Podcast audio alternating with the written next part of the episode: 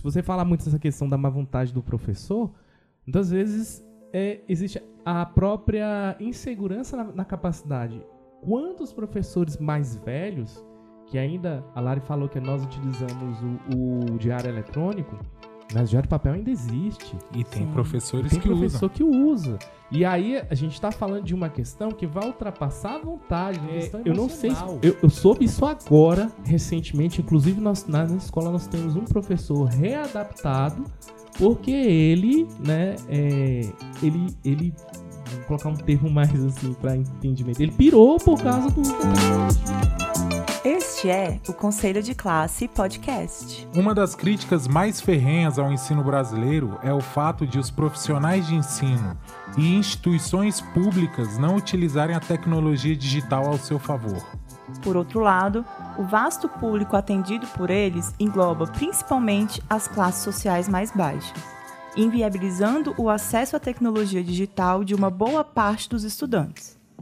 A falta de recursos financeiros gera disparidades muito gritantes. O investimento público nas instituições de ensino é motivo de ideologia política e não de política de Estado. Desde a infraestrutura das escolas aos equipamentos e acesso à internet são precários. Na maioria dos casos, a responsabilidade recai sobre o professor. O Estado não provém de forma eficiente as tecnologias necessárias para os professores fazerem o mínimo. Bem, a discussão pode ir longe, mas hoje vamos refletir sobre e pensar como fazer uma inclusão digital mais equilibrada nas escolas. Hoje recebemos o entusiasta da tecnologia Rafael Santana, professor de História e atuando na vice-direção de uma escola de ensino fundamental. Eu sou o Marcos Gomes. Eu sou a Larissa Tancredi. E eu sou o Rafael Santana. Vem com a gente para mais um Conselho de Classe podcast. A Lari estava fazendo umas pesquisas ontem, né, Lari, sobre a, o repasse do PIB do governo federal para a educação, né? É, nosso PIB é 6%, né, investido na educação. E se você for olhar as, os países né, que são considerados de primeiro mundo, esse não é um investimento baixo, porque a maioria dos países que tem o maior investimento é em torno de 7,6% do PIB. É, são os países da Escandinávia, né? Isso, Noruega, Dinamarca, Suécia. Suécia. E aí a gente se pergunta, né, por que que nosso investimento não é tão baixo assim, mas o nosso, a nossa educação não tem essa qualidade toda. É um dos parâmetros que que eu achei interessante na reportagem, falava que também nesses países onde o PIB é parecido, a, o público-alvo era muito menor em comparação com o Brasil, né? Porque aqui a gente atende muito mais crianças na, na faixa etária da, da educação básica do que esses países né, de primeiro mundo, né? Sim, só para falar, o, o, site é a Agência Brasil ah, Agência e a Brasil. reportagem do dia foi publicada dia 30 de 1 de 2023. É isso aí. A questão do, do, do, do PIB, a questão do volume de investimentos, ela é interessante. O problema é a forma como ela é utilizada, a eficiência de como ela é utilizada. Se a gente for pegar, por exemplo, a realidade aqui do Distrito Federal, se eu, salvo engano, eu li que nem o mínimo obrigado pela nossa lei orgânica ou pela própria Constituição foi aplicado à educação do Distrito Federal. A gente está falando de um contexto que nós viemos, de um contexto em que poderia ter sido aproveitado, que foi o uso das tecnologias, uhum e que eu, eu acreditei de fato quando aconteceu. Eu falei, pelo menos uma coisa boa da, da pandemia era o, o uso das tecnologias que, vi, que veio para ficar. Só que, infelizmente. A né? gente só está usando na formação continuada, né? Eu fiz, um, eu fiz um curso ano passado é, digital, né? Sempre é, à distância, né? Que a gente fala, né? Mas a gente, com os nossos alunos, isso ainda não. Parece que a gente voltou para estaca zero, né? É, uma, uma das coisas né, que foi interessante que o governo fez foi fazer aquele, aquela assinatura do Google, né? Para a gente Sim, ter todas as, as é. ferramentas né, do Google, do G Suite e tudo mais, que foi cancelada, né? Então, passou a pandemia, a gente já não tem mais as mesmas funções que a gente tinha. A gente tem o e-mail lá, mas assim, a quantidade de, de armazenamento é menor, a disponibilidade dos aplicativos também não existe mais. Então, é, foi isso mesmo, foi o topo estaca zero. Então, além do PIB, assim, que, que tem um PIB razoável aí, uma parte, uma fatia boa do PIB para a educação pública, mas a gente não pode esquecer que essa, esse, essa parte ela não vai só para a educação básica, né? Vai para as universidades, os IFs, os, os escolas técnicas. Então tem um monte de, de lugar que, essa, que esse dinheiro ele vai escoar. Sem falar na corrupção também, né? Na corrupção dos agentes aí que estão envolvidos aí, né? Uma das desculpas mais dadas é com relação ao pagamento pessoal. Não é bem assim. Né? Uhum. É a questão de que você vê, por exemplo, a nossa realidade aqui do Distrito Federal.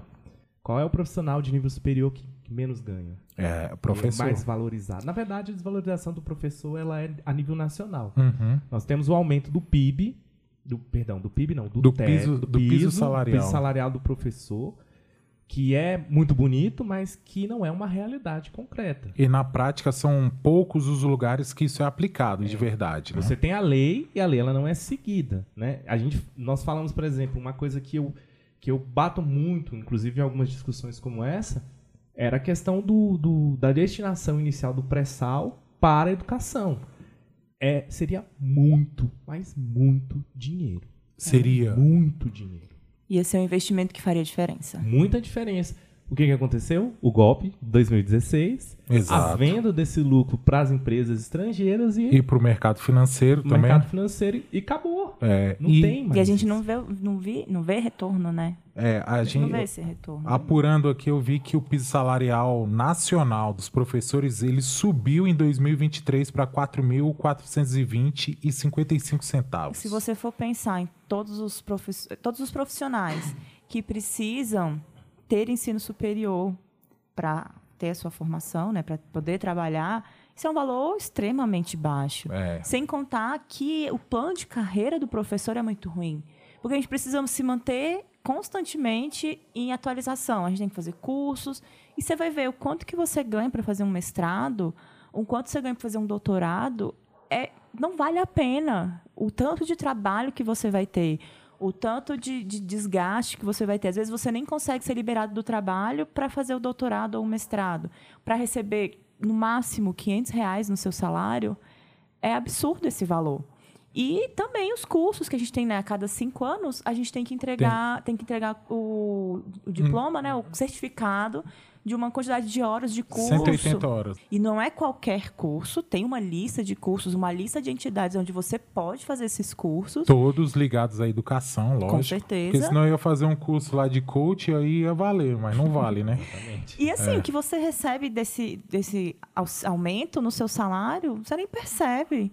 A gente faz porque, bom, tem cursos interessantes e qualquer, qualquer dinheiro tá valendo, né? É. Mas falar que vale a pena, que a carreira do professor é valorizada, não é. De forma nenhuma. Lari, você esquece ainda, a gente não pode esquecer, na verdade, né, de que a gente paga para trabalhar. Exato. Isso aqui é? é, era o segundo ponto que eu ia abrir aqui. É bom que você continue você falando. É, é. é sobre infraestrutura escolar, né?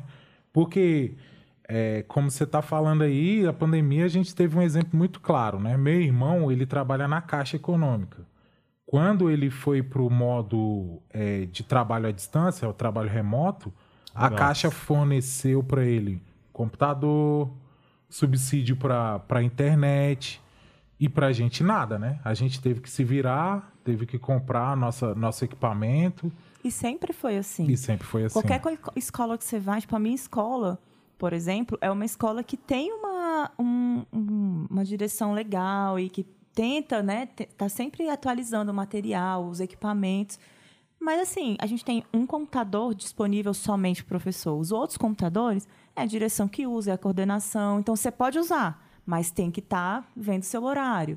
Então, assim, imagina se na pandemia os professores que não têm um laptop, por que, que a gente é obrigado a ter o nosso computador para trabalhar? Né? O meu computador deveria ser, se eu quero, para fazer as minhas coisas do jeito que eu quero e coisas pessoais. Se eu quiser trabalhar no meu computador, beleza. Mas se eu não puder comprar ou não quiser, tinha que ter um disponível, né? O nosso, o nosso diário é diário eletrônico, é na internet o Educar. Como que eu, eu só faço o diário no Educar diariamente porque eu uso a minha internet. Porque a internet na escola tem na sala dos professores, mas em todas as salas de aulas não tem. Esse é o mínimo, né? Quando você falou, por exemplo, só colocar uma questão, só um lembrete aqui. Eu não sei se vocês lembram que diante desse, dessa questão, né, de alguns professores não terem nem o, o, o mínimo necessário para poder estar tá dando aula pela é, através da plataforma do Google, que foi a, a, solução foi disponibilizar uma linha de crédito do, do pelo BRB. Pelo BRB, é uma linha de crédito. Ou seja, criar uma mais dívida. uma dívida. Exatamente. E que se você fosse parar para analisar, vale muito mais a pena você ter comprado um computador no seu cartão de crédito. Muito você mais. Pagar juros bem menores. Não, até contar, você vê alguma. No início da pandemia, né? Se a pessoa fosse comprar no início, ainda tinha algumas promoções acontecendo, você ainda ia conseguir comprar em 12 vezes sem juros. Agora tá muito mais caro, mas na época, tipo, por que, que você vai me dar mais uma dívida, gente? Não tinha nem sentido É. essa linha de crédito.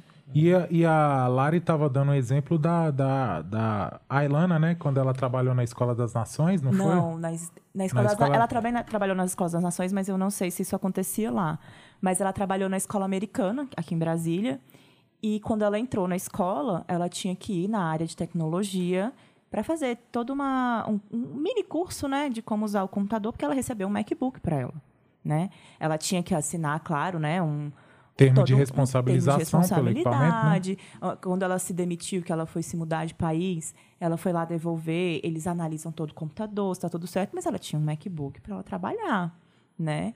E assim, não precisava ser um MacBook para a gente trabalhar. Qualquer computador que eu pudesse ter um acesso à internet, utilizar o Word, PowerPoint, era perfeito para gente. Convenhamos, não é difícil, né? Eu, eu, eu falo para os alunos assim, pessoal, vamos pegar a nível do Distrito Federal.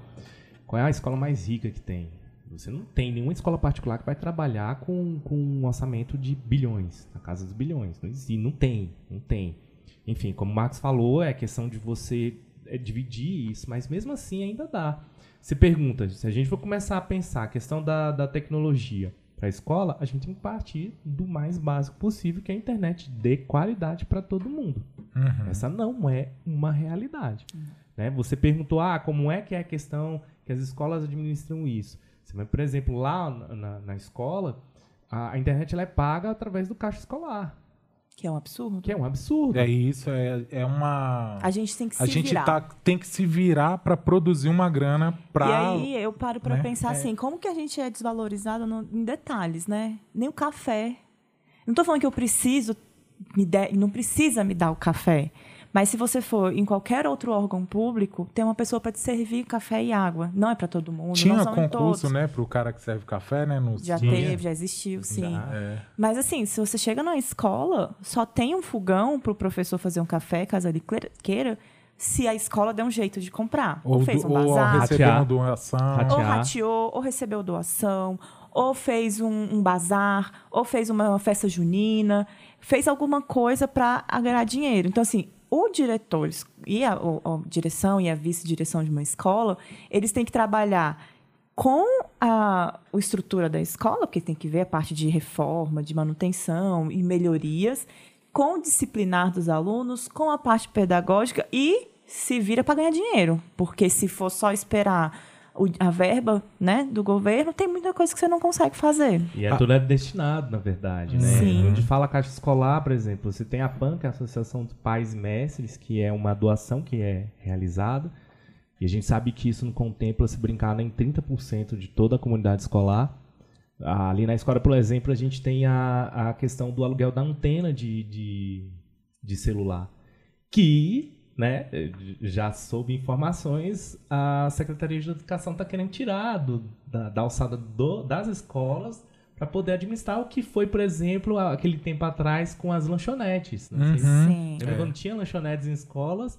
Eu, quando eu descobri isso, eu fiquei achando um absurdo. Não é, numa escola não recebe aquele aluguel, recebe a Secretaria de Educação. Por que, que hoje não tem mais? Porque precisava de licitação. Aí, aí teve outras discussões, obviamente. Ah, a questão da, da qualidade, da alimentação e por aí vai.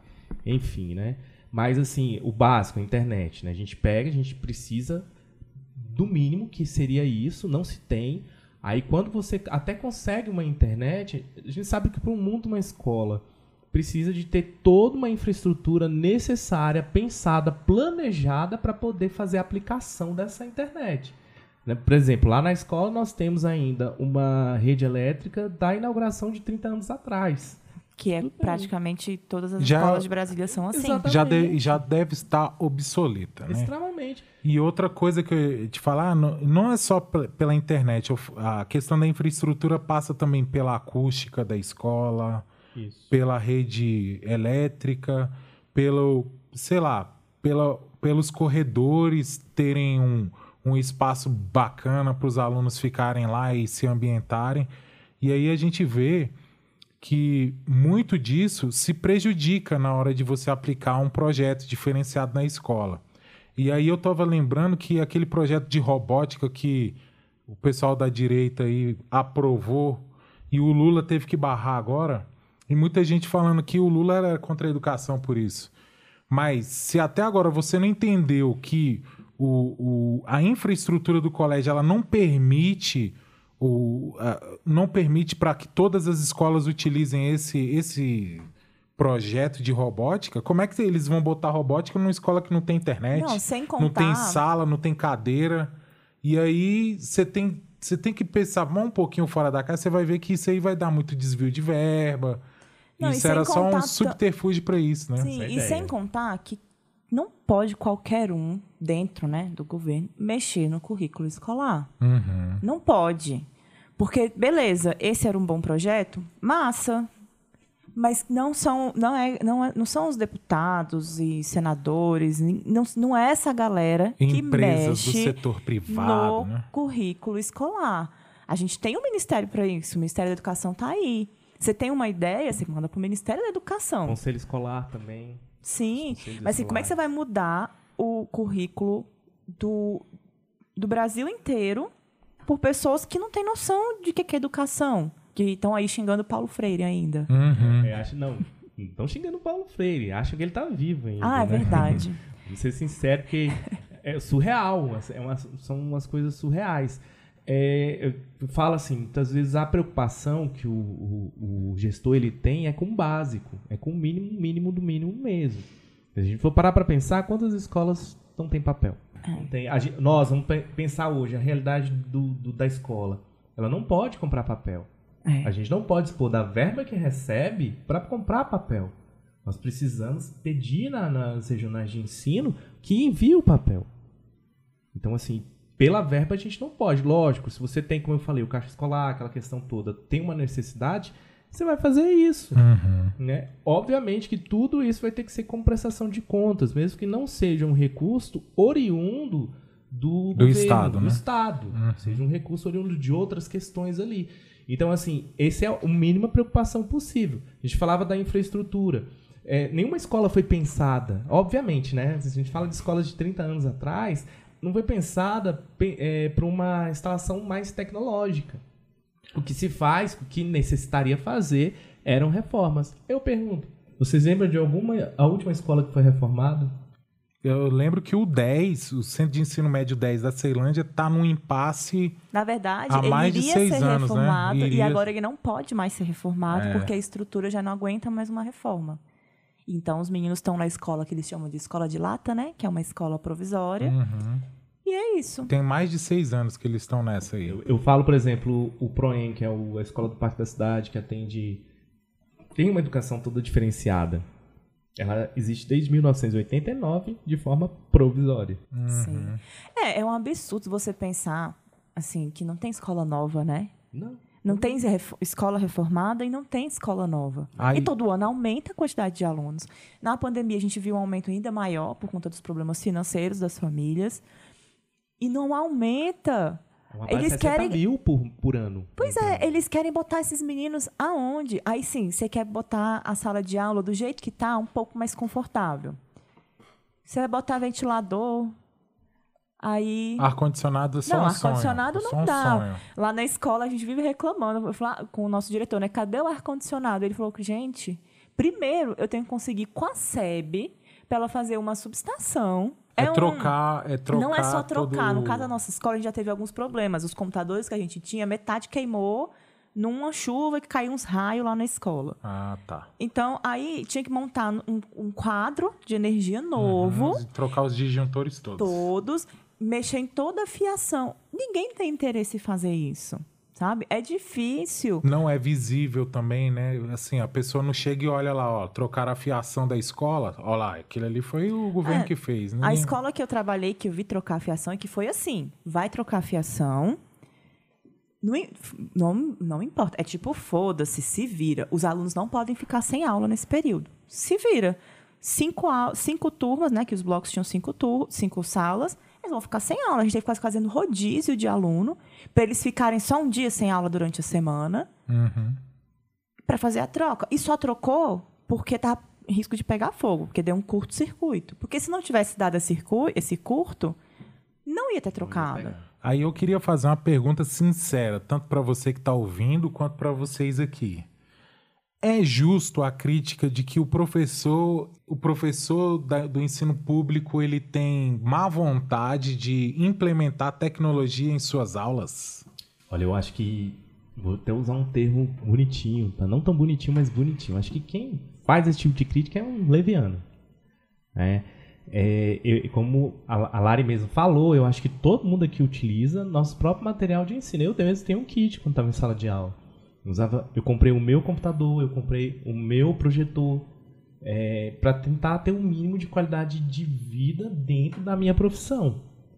Agora, má vontade, eu acredito que quem faz esse tipo de crítica, como a maioria das pessoas, acho que tem uma, uma questão muito errônea do que é estar em sala de aula, o que é lidar com alunos. Né? É, é, é não estou dizendo assim que a vida do professor particular é fácil, não, pelo contrário, a gente sabe que existem questões ali envolvidas. Mas normalmente você tem uma turma, dependendo da escola que você trabalha, que ela é muito homogênea. Uhum. Né? Você tem assim uma galera assim, seja uma escola de classe A, de classe B, A, no mínimo. É uma assim. galera branquinha que viaja para o exterior, que tem um, um, pacote cultural já muito maior. Uhum. Né? E, e, esses são alunos que vêm todos num nível de educação muito parecido. Exatamente. Isso também faz diferença, Exatamente. né? Exatamente. A escola pública não, a gente vai lidar com todos os tipos de clientela. Eu falo que é uma das instituições mais democráticas que se tem. Por quê? Porque você vai dar o mesmo tipo de educação tanto para o filho pro, da classe média quanto para o filho da classe menos favorecida. Não vou dizer que tem rico ali, porque não vai ter. Dificilmente isso vai acontecer. Hum, nunca. Enfim, a maior inovação tecnológica que a escola pública, pelo menos aqui do Distrito Federal, ela passou foi a troca do quadro, aquele quadro de giz, Isso. para o quadro de, de pincel. É verdade, o quadro é, branco, né? Quadro branco. Essa foi a maior parte tecnológica. A gente fala em tecnologia, só pensa em questões eletrônicas. Não. Porque Sim. o tanto de problema respiratório que agora se evita, né? Só Exatamente. com essa troca Exatamente. já tá ótimo, não, né? sem contar na sujeira, né? Ninguém merece. Eu, eu mesmo, eu tinha muito problema por causa da, do pozinho do giz. Mas eu, o que eu, eu perguntei isso porque é interessante, porque a proposta desse podcast é a gente ampliar o, o debate e também mostrar para quem está ouvindo que é, antes da crítica a gente tem que fazer uma análise geral do quadro, né? Não adianta só a gente ficar em discursos falaciosos da, da classe política e de extrema direita, né? Mas a gente tem que entender, a gente tem, a gente é passível de crítica, sim. Mas não se trata de abrir um perfil no TikTok e estar tá antenado com a molecada, porque é, a gente percebeu durante a pandemia como a gente precisou que a realidade dos alunos é que na casa de um aluno só tinha um celular para cinco alunos, para cinco irmãos. Então, muitas vezes, o, eles tinham que revezar entre eles e justamente até com o pai. E muitas vezes não tinham crédito, os créditos acabaram porque eram pré-pago.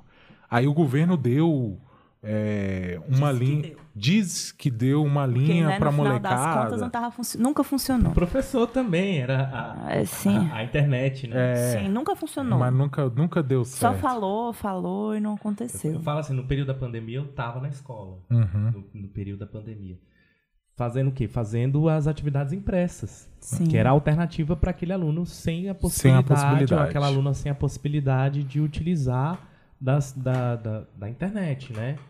E eu vou falar uma coisa para vocês. O que a gente teve, por exemplo, a inscrição nas plataformas foi, um, a princípio, sei lá, vamos colocar um universo 70%.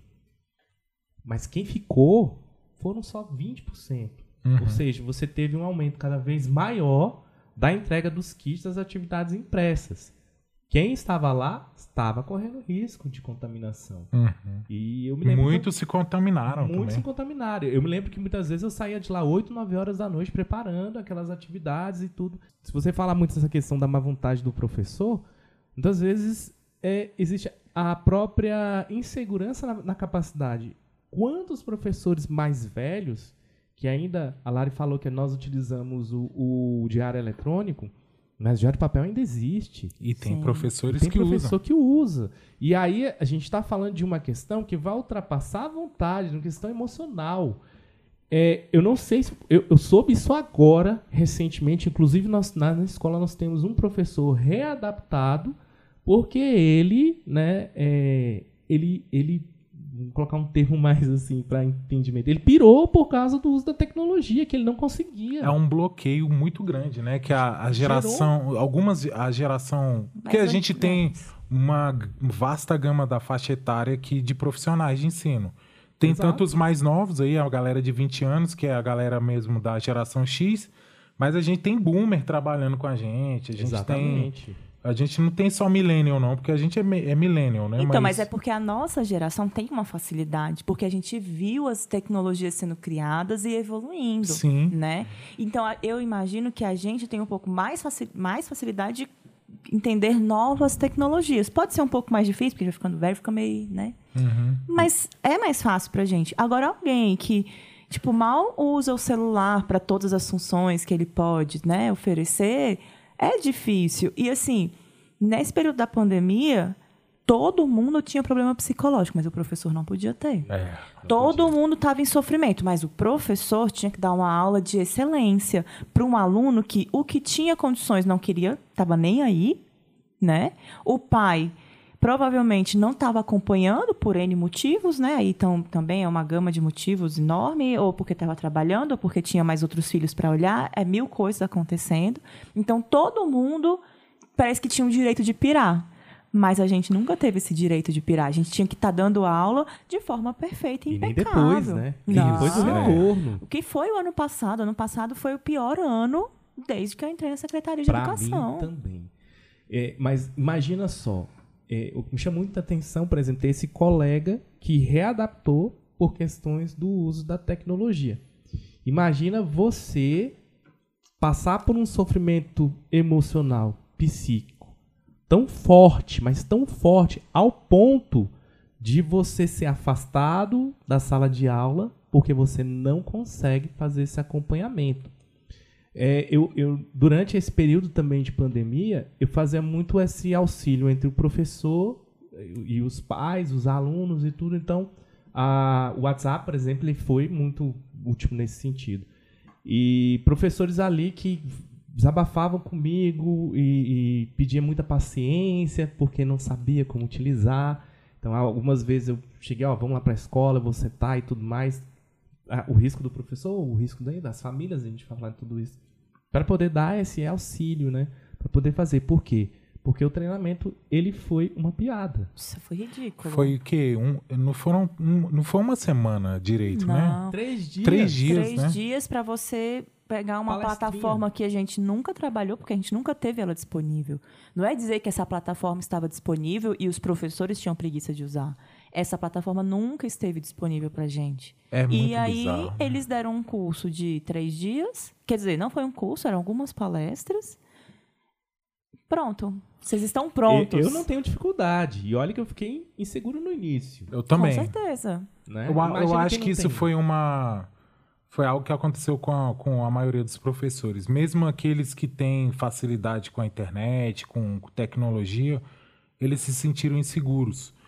Mas eu queria levantar um outro ponto, porque muita gente fala assim: ah, se a aula do meu professor fosse igual a do youtuber, a- do cara que dá as dicas de história na- no TikTok, eu acho que a, a educação brasileira seria muito melhor. Eu queria saber de vocês se aquela aula que a gente vê no YouTube, do cara que faz um, um recorte de 13 minutos explicando lá a Revolução Francesa, ou explicando célula, ele é equiparável com uma aula presencial. na opinião sincera de vocês, assim, porque eu fico, eu fico vendo, assim, quando eu tenho um, um canal de física lá do, do Loirinho, eu esqueço o nome desse canal. Ai, é... Eu sei qual é. É o Pedro Loz. É o Pedro. Loz, é. E eu fico vendo a edição incrível dele, assim, eu, e, e vendo aquilo ali tudo, eu falo, nossa, mas como é, né, bem né? feito, é impecável. É. Mas, por outro lado, eu fico pensando assim, mas se eu quiser aprender mesmo, aquilo ali só serviu pra mim como Um início, Uma né? revisão. uma- um ou- gatilhozinho, ou um assim, assim, gatilho, ó, ou olha que revisão. curiosidade, que bacana, que não sei o quê. Porque, na real, mesmo o processo de aprendizagem, ele não é... Tão simples. E não é gostoso também, não é, gente? Ou, ou- Não, eu acho que depende. Eu acho que nem tudo vai ser gostoso. Não é um processo que todo vai ser gostoso. Eu acho que tem momentos bons, momentos difíceis e tudo mais. Mas assim, eu já usei vídeos do Pedro Loz. Loz ou Loz, não sei. É. Eu já usei vídeo dele na minha Eu aula. uso muitos vídeos na porque internet os meus também. alunos estavam com dificuldade de entender ondas, né? Uhum. Tá, passei o vídeo. E eu já tinha explicado a matéria, a gente tinha começado a fazer os exercícios, eu vi que eles estavam com muita dificuldade ainda. Eu falei, vou pegar um vídeo para ver se facilita, porque tem as, as. Como é que fala? Os videozinhos que ele faz lá, Tem né? as- as edições, animações, As animações, tá. e é mais fácil você vendo a animação de uma onda se mexer do que eu desenhando no quadro e você imaginando. A gente pegou duas aulas, o vídeo não deve ter mais de 15 minutos, o que já foi muito para eles. No final já não estavam mais prestando atenção. E eles não eles não conseguem, não estavam conseguindo ligar as coisas que eu expliquei às movimentações que eles estavam vendo ele demonstrar lá no, no vídeo, né? Então a falha nesse nessa matéria foi muito antes. Uhum. E Pré-requisito. É, pré-requisito. É, quando eu dou né, aula no nono ano, por exemplo, de ciências, você pega química e física. Você tem que fazer cálculo. Aí você vai lá, eu dou aula, eu não dou aula de matemática. Eu só explico qual que é a fórmula, aonde você vai achar todos, né, as, as informações e tudo mais, por que, que você está fazendo aquilo, qual que é o resultado que você vai ter. Mas eu não vou ensinar ele a somar, dividir, multiplicar. Para mim, ele tem que vir com esse conhecimento. E o problema é que o aluno não consegue juntar, tipo, o conhecimento que eu já tive, como que eu vou usar ele agora, né? E isso não é uma falha só do professor. Eu acho que são auxiliares. É igual um livro didático. Acho que o vídeo, os canais de YouTube, eles são auxiliares. Dá pra você aprender bastante coisas com ele, mas essa profundidade desse relacionamento que você tem em sala de aula não vai ter, né? Segundo, assim, eu acho que são, são objetivos diferentes. Apesar de Sim. você, ah, vou, vou informar, mas a gente está falando de um investimento que está sendo feito nesses canais. Né? A gente está falando de dinheiro que está sendo colocado. Por quê? Porque ali você tem uma equipe toda por trás. Quando você tem um, um canal é, já muito mais solidificado, né, com uma inscrição boa, já é rentabilidade, você tem contrata-se uma equipe, uma edição, tudo vai fazer isso. Enquanto você tem, se você, se você ou eu, se a gente quiser começar a ter um canal na internet, a gente vai ter que fazer tudo, desde a iluminação, questão do cenário, questão da edição É que a gente tá fazendo aqui. Exatamente, exatamente. É uma coisa muito mais é, caseira, se a gente colocar nesse Isso, sentido. artesanal. Artesanal. Isso. Mas qual é o objetivo ali? O objetivo ali é você ter inscritos. É você ter, ter um público acesso e vender e e vender. vender. Então, é, ah, não E uma coisa né? que é muito importante é assim, a gente não só explica a matéria, né? A gente vai mais além disso. Com certeza. E quando o aluno, o aluno não vai aprender só assistindo a uma aula. Muitas vezes você só consegue fazer o aluno aprender mesmo depois que você faz alguns exercícios, faz com ele e, e assim tem outras didáticas envolvidas. Os vídeos são ótimos, são maravilhosos. Mas se você falar para o aluno, então então beleza, então você vai ficar em casa, você vai estudar em casa. E no final do semestre você vem aqui para fazer a prova de toda a matéria. A gente pode usar Não a lógica. conseguir. Se, se for pensar por essa lógica, só entrega o livro, então, o livro didático, ele o livro inteiro, acabou, tá resolvido. resolvido, né? É, a gente não pode pensar na. na- na- é, às vezes a gente. Nós, nós mesmos professores, mas o público em geral, pensa na dimensionalidade pedagógica da, do- da escola. Uhum. Não é só isso. Né? A gente está falando de seres humanos em formação. Então existe a questão. Aprendendo a ser emocional. cidadão. Exatamente, tem a questão emocional. Hum. Né? Quantas vezes algum aluno chegou para você, Lara, e, e falou alguma coisa da íntima, vida, sim, da vida. acontece né, muito. Marcão? Ou pra você, ou contou alguma coisa que, que uma denúncia, fez uma denúncia, ou enxerga no professor e na professora é, Um exemplo, um exemplo, maior. figuras, figuras Isso, umas- paternas e maternas, vamos colocar nesse ponto, né? Figuras que paternas e acontece. maternas. Isso acontece muito. Então, essa dimensionalidade socioemocional, ela também está presente. É, a dificuldade que eu vi o ano passado é, maior foi essa questão da, do convívio social. O quanto que isso foi, assim, catastrófico. Né? Eu consegui falar sem, sem ter que repetir. né? Então, quanto isso foi catastrófico para todo mundo. Né? O emocional de todos estavam abalados. Eu acho que, que nem quem não perdeu ninguém nessa pandemia, mesmo assim. É por isso que parece que esse ano de 2023 está muito bom, assim, né? Nesse Se quesito. for fazer uma comparação, Não com é? certeza. A gente saiu de um, de um- de um nível tão, tão alarmante que, pô, a gente Tava parece estar no triste. paraíso, Não, né? Mas, de uma certa forma, a gente já está preparado. Isso. É, a gente É tá uma- sempre esperando também que o pior aconteça. Exato. Então, assim, tem, tem essa questão dessa preparação. Então, assim, todos esses são auxiliares. Você pode utilizar, você pode utilizar um jogo, você pode utilizar, é, fazer um, um jogo pedagógico, você pode utilizar uma música, você pode. Tudo que te servir para esse auxílio, utilize. Por si só. Mas eu, é Mas ele não é, ele não substitui. Não. Ele Eu não acredito- substitui, sabe aquele seu professor chatão Não, que fica não. lá na frente? Ele não substitui. Eu acredito o seguinte, né, assim, que a profissão do professor é a única que não pode ser substituída por uma máquina. É. Não pode. A gente não só Tem muito dá afeto, aula, né? Como várias vezes, né? Todo Exato. mundo aqui já ouviu. Mas você só dá aula? não. Dar aula não é só falar. Primeiro que eu tenho que estudar para falar, né? Porque o anjo Gabriel não me passa minha aula no dia anterior no meu sonho. É uma preparação. A gente tem que se preparar. E assim, não adianta. Você, o professor tem tudo preparado. Tudinho que ele já deu, tá tudo preparado. Todo ano ele tem que mudar coisa. Tem.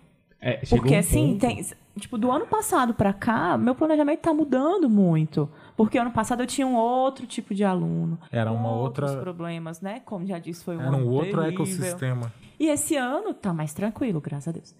Então, não é, a gente não só dá aula, a gente faz muita coisa. Além do que a gente tem que fazer administrativo, em sala de aula, nenhum professor só dá aula. É muito mais que isso. Parece que esse papo de que a gente não tá é, entrando no- na era digital para ensinar, parece que estão requentando aquele papo que se tinha nos anos 90 e 2000 ali, que o professor de cursinho é que era o cara, não é?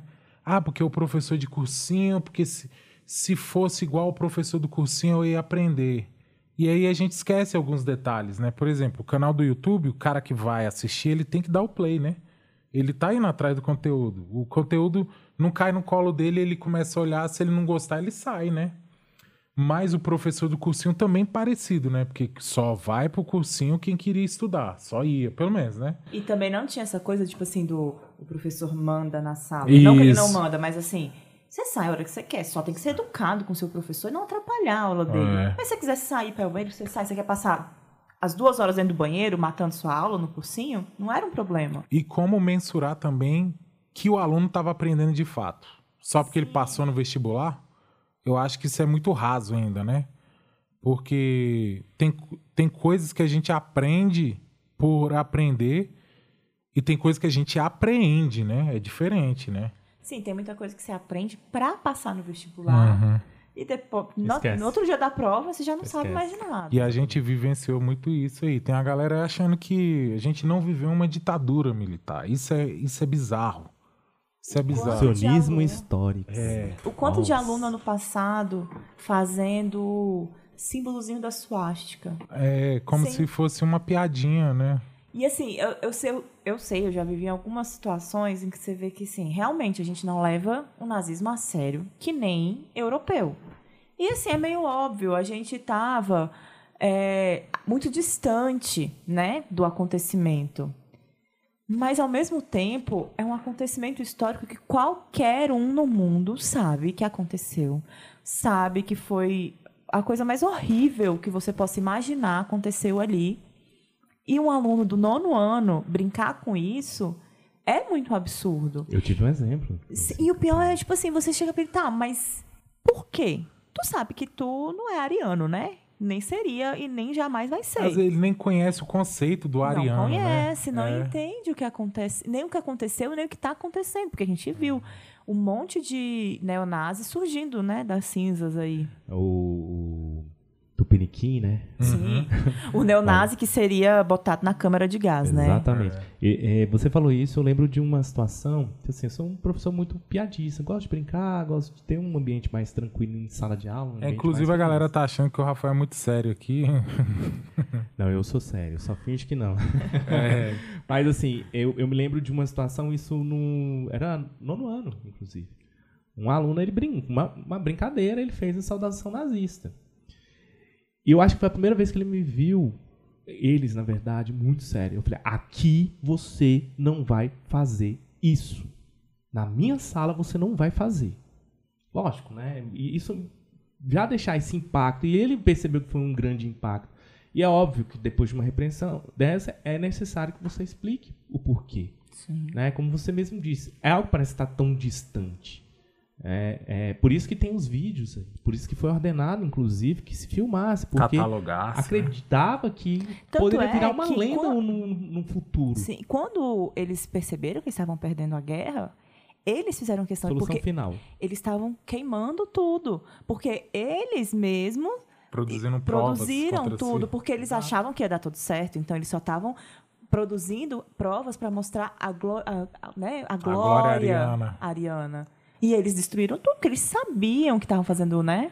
É, esse é um ponto que eu acho interessante, porque a tecnologia ela não tem salvado a, a sociedade, vamos dizer assim, dessa forma, né? Parece que agora com, com as mídias sociais, essas ideias de que o Holocausto foi uma armação ju- judaica para formular o Estado de Israel, que o mundo tá cheio de Illuminati, que são duas, três famílias que governam o mundo. Essas teorias de conspiração, elas têm ganhado força de tal maneira que ah, o conteúdo mesmo, é, o conteúdo mesmo real, digamos assim, real, ele está sendo interpretado como farsa. E isso quem ajudou foram as tecnologias. E aí, esse é o paralelo que eu queria fazer. Como a gente pode enfrentar essa situação? Porque os, os alunos estão chegando em sala de aula, estão fazendo saudação nazista na sua aula, estão fa fazendo, desenhando suástica na aula da Lari, estão chegando para mim na aula de física, já chegaram para mim bem assim, ensino médio. Professor, a Terra é plana. Lógico que eles falaram brincando comigo, né? Mas eu não duvido que hoje em dia tenha. Preocupante. Não, e assim, ele chegou falando isso pra você É. porque ele sabe que tem pessoas que estão acreditando. Exato. Ele fez essa brincadeirinha com você porque é verdade. E tem um lobby forte com relação a Sim. isso. Uhum. Né? O que é, é, eu acho que antigamente as pessoas tinham vergonha de ser Burras. idiotas, né? Isso. Esse não, hoje eles tem têm orgulho. Então, é uma questão. Você falou uma coisa muito certa, Marcão. Hoje tem um revisionismo para tudo. Desde o re- revisionismo histórico, bem marcado, demarcado, aí o re- revisionismo científico, Uhum. no sentido de que você vai descaracterizar qualquer produção acadêmica, né? Então, assim, é, são situações que fazem parte, as redes sociais elas contribuíram muito. Eu acho muito bom que a internet tenha essa liberdade, sem uma regulação que impeça que se tenha. O que se pode combater justamente essas falácias, essas loucuras que tem aí, é justamente a educação. A educação ela é esse ponto. Eu, por exemplo, eu é, quando, quando você vai lidar, professor de história, você vai lidar com situações que vão mexer com o brilho, que vão mexer com a crença de outras pessoas. Eu já deixava bem claro, quando eu entrava em sala de aula, no ensino médio, por exemplo, da vida, falava, pessoal, aqui é um ambiente acadêmico. Nós vamos discutir academia. Ideias. A produção acadêmica. Isso. Se você acha, por exemplo, que o, o- o nazismo é de esquerda, por favor, tenha esse papo na sua casa, no boteco, bebendo com os amigos, seja o que for, mas aqui não. Aqui é essa a questão. E eu acredito que quando você começa a demonstrar a- a- a- as pesquisas, aquilo que faz, o método científico que está por trás, tudo que está se colocando dentro de uma sala de aula, dentro de um ambiente acadêmico, essas concepções deturpadas e loucas, bem abubleb mesmo, elas vão ser simplesmente deixadas de lado, porque Você, e, e, e, principalmente, sabe, eu acho que a forma como você fala. Eu estava ouvindo uma, uma entrevista do Galo, vocês lembram do Galo? O que Galo é aquele, de briga. Uhum. É o Galo é o, o do iFood, o, do iFood é, né? O motoboy, que se tornou assim aquela uma figura de resistência. figura de resistência uhum. pelos entregadores, a gente sabe todo aquele contexto fora. E ele ele contando que conversando com, com, com um colega, assim, um colega entregador também, e o colega veio, olha, é, eu acho que a Terra é plana mesmo. E aí ele falou assim, você é louco, você é burro você não. Onde você tirou isso? E aí, quando você tem essa abordagem, o que, que acontece? A pessoa ela vai ficar com raiva, ela vai ficar sentida. Uhum. Então você não está fazendo um, um, uma conversa que vai convencer. E ele falou assim: olha, eu parei e pensei isso, né?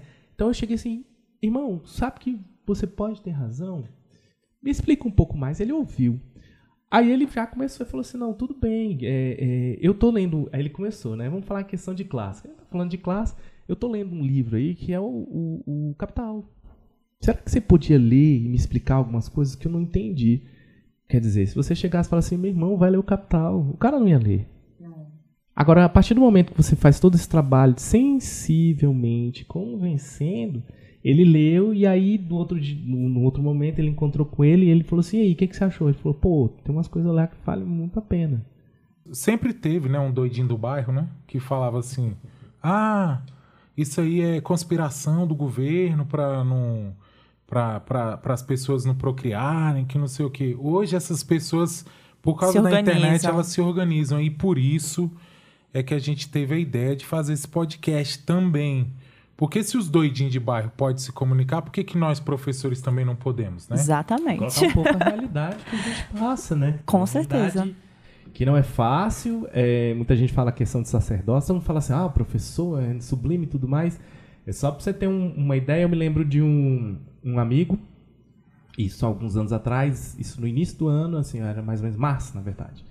E ele chegou mostrando uma reportagem do Correio Brasiliense. Falou assim, olha, Rafael, já tem 10 mil atestados da Secretaria de Educação do Distrito Federal.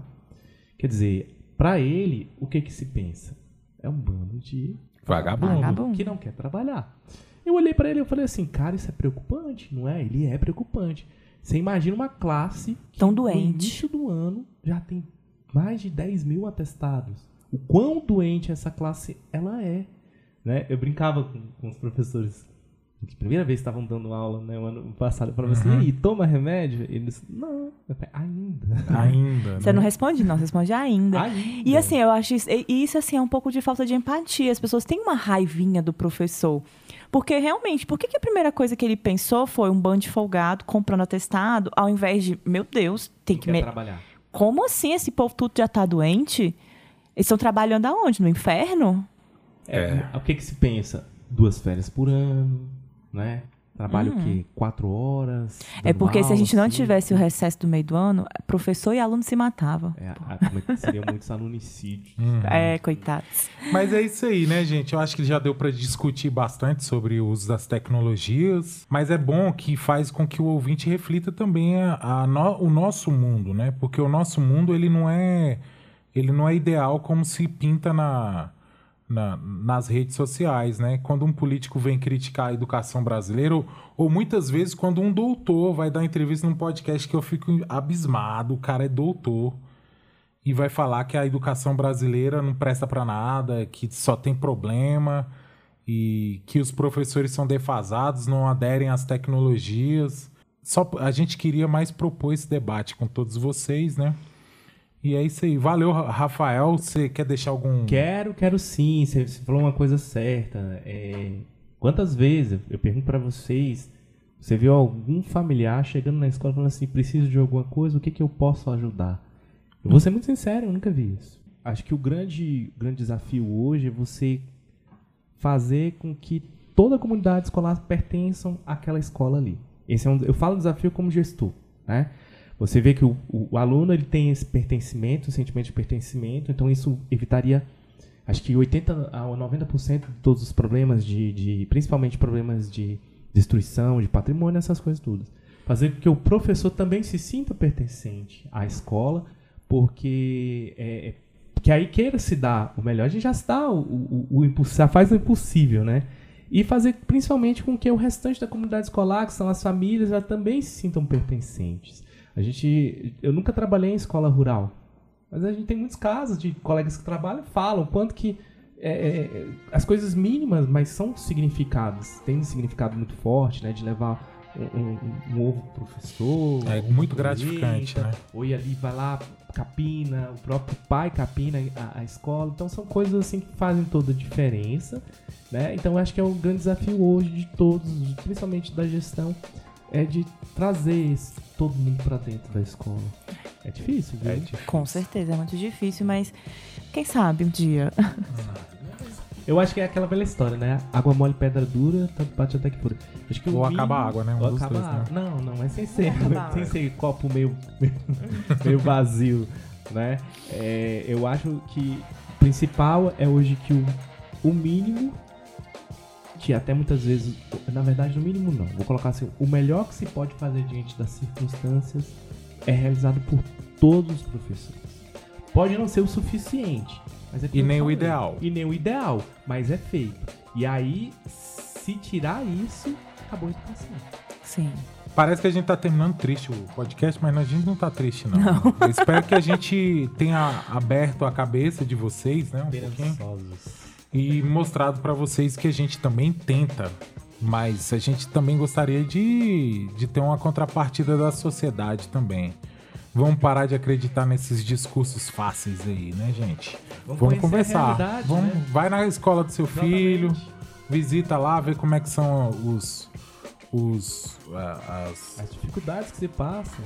E também como é que é a escola, né? Se tá tudo certinho, se tá tudo dentro dos conformes, se ele passa calor durante a tarde, né? Exato. Mas é isso aí, galera. Deixa a... eu só contar um segredinho, Marcão. Manda. Isso é um segredinho que a maioria não sabe, né? Tem até professores que não sabem também. Que, por exemplo, aqui na nossa realidade das escolas públicas do Distrito Federal, o governo não manda tempero. Ah, é verdade. É, eu queria. Eu quero falar isso publicamente, porque quando a gente fala isso pros alunos, eles ficam todo mundo assim. Com cara de abismado, né? Ele tá porque, falando vezes... do lanche, galera. Exatamente, o lanche do... escolar é obrigação do Estado. Ele manda o lanche mas ele não manda o tempero. O tempero, pô. Como é que tu vai é... comer frango sem sal, gente? Exato, a gente recebe a reclamação, mas essa comida tá muito insossa. É porque de repente, às vezes, eu, eu, eu não tinha um dinheiro naquela hora para comprar tempero. Eu! É, é uma coisa que vem. Sai da gestão, né? Muitas vezes do bolso do vice, da, da, dire... da direção. Os professores né? também. É. Então, esse é só um dos segredinhos de, da, da educação que você precisa, deveria conhecer. Mas, Lari, se a galera quiser deixar um comentário aí, que a gente sempre lê, a gente vai sempre responder. Arroba Conselho de Classe Podcast no Instagram. Então, você vai lá e deixa a DM. Então, até Ou um, comentário próximo... também na última foto. Ah, um comentário no último post, é verdade. Então, vamos embora? Então, falou, galera. Valeu. Tchau, tchau.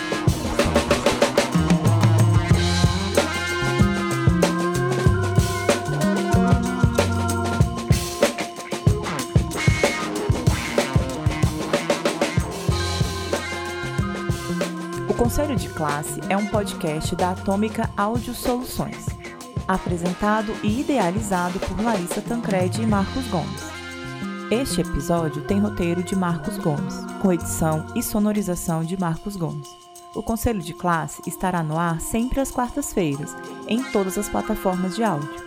Avalie os nossos programas e nos sigam no Instagram, arroba Conselho de Classe Podcast. Muito obrigado!